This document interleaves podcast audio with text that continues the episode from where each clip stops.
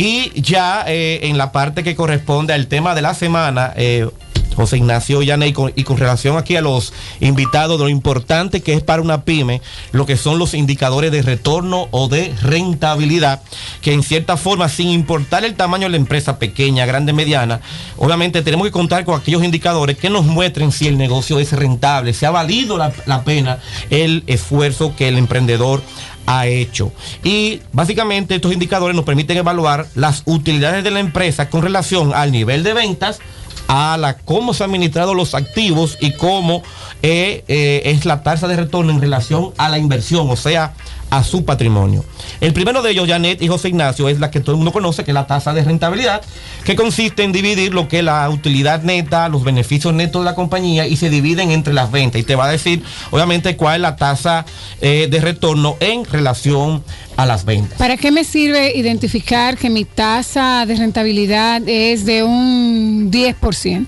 Este indicador nos muestra precisamente, Janet, el éxito eh, precisamente en la gestión de ventas. O sea, por ejemplo, vamos a, ponerlo, si una empresa obtuvo un 10% en su tasa de rentabilidad, eso quiere decir que por cada peso que yo vendí, me gané 10 centavos. Limpios. Limpio. Obviamente hay indicadores que van a variar dependiendo del tipo de industria y del tipo de empresa. No es lo mismo eh, la tasa de retorno de la rentabilidad de un restaurante que tiene márgenes mucho más grandes que un almacén de provisiones que tiene márgenes pequeños. Pero es una referencia de cuánto yo me gané en relación al esfuerzo eh, de ventas. Hay otro indicador que es muy utilizado, que es el famoso ROA, que es Return Over Assets.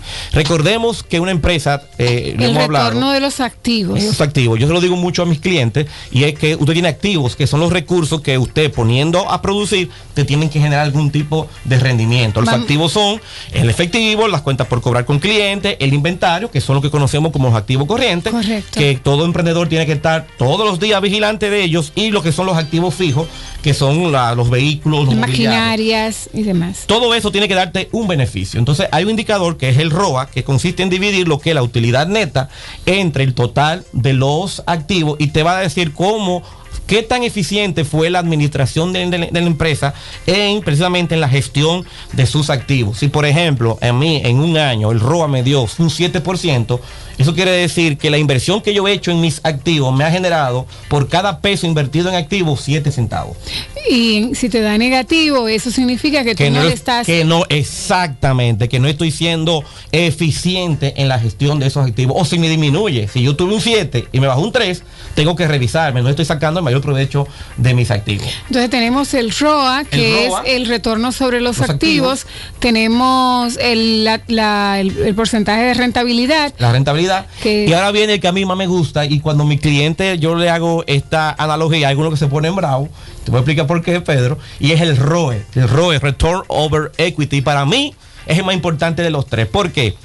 Vamos a decir que es eh, la rentabilidad que le produce la empresa a su propio dueño. O sea, ¿cuál es el retorno que yo obtengo de acuerdo a mi patrimonio? Recordemos que es la utilidad neta, usted la divide entre el patrimonio de la, de la, empresa y le va a dar un porcentaje.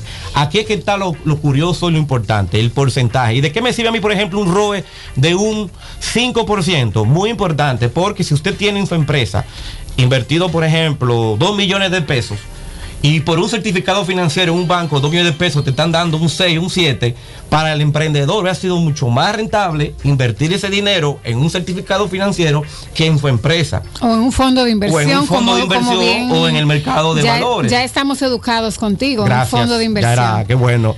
Y esto quiere decir que si un emprendedor tiene un ROE, atención, el ROE es dividir la utilidad neta entre el patrimonio.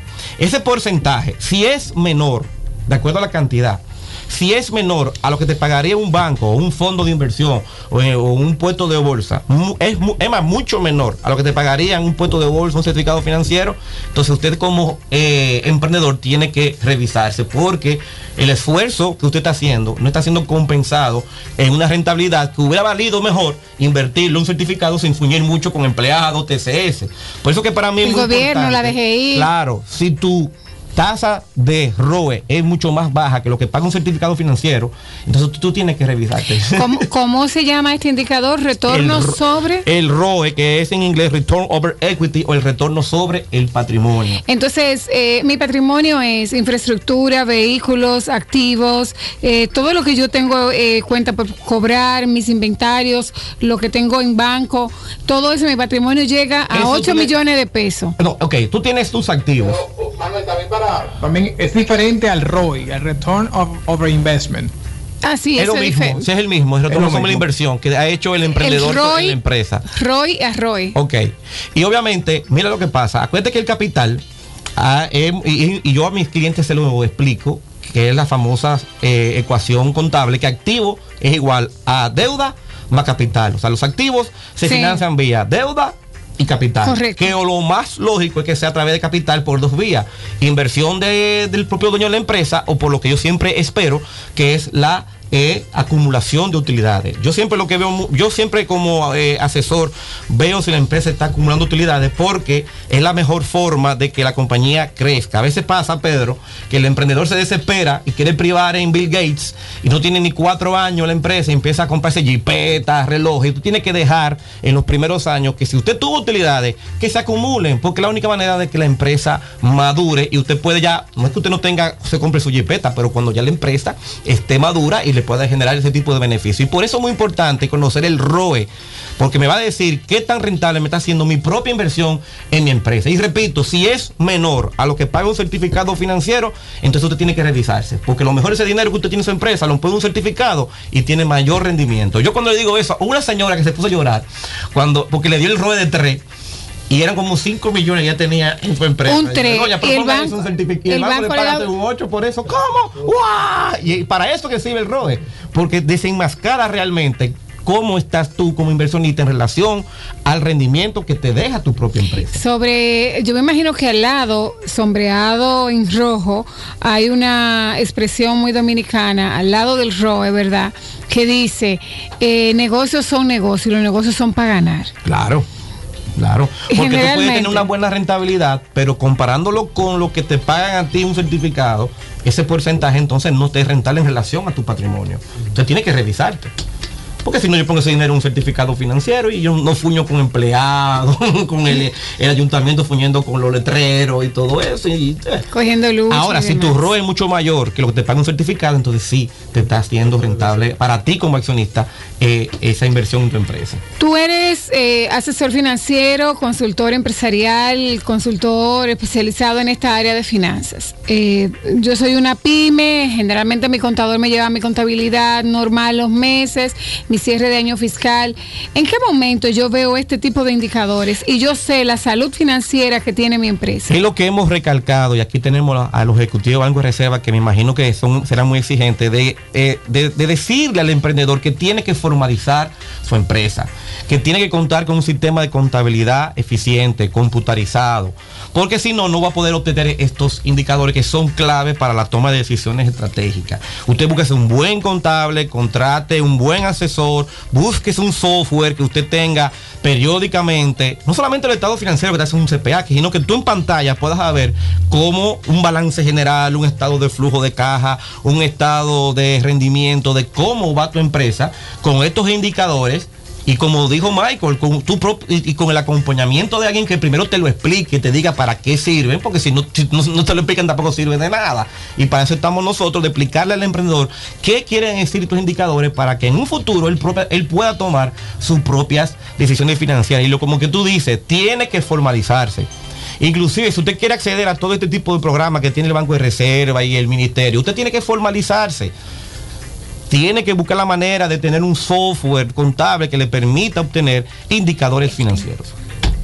Perfecto. Nosotros estamos con nuestro asesor financiero de cabecera, que nada más habla de dinero y que nos hace sentir millonarios en esta cabina.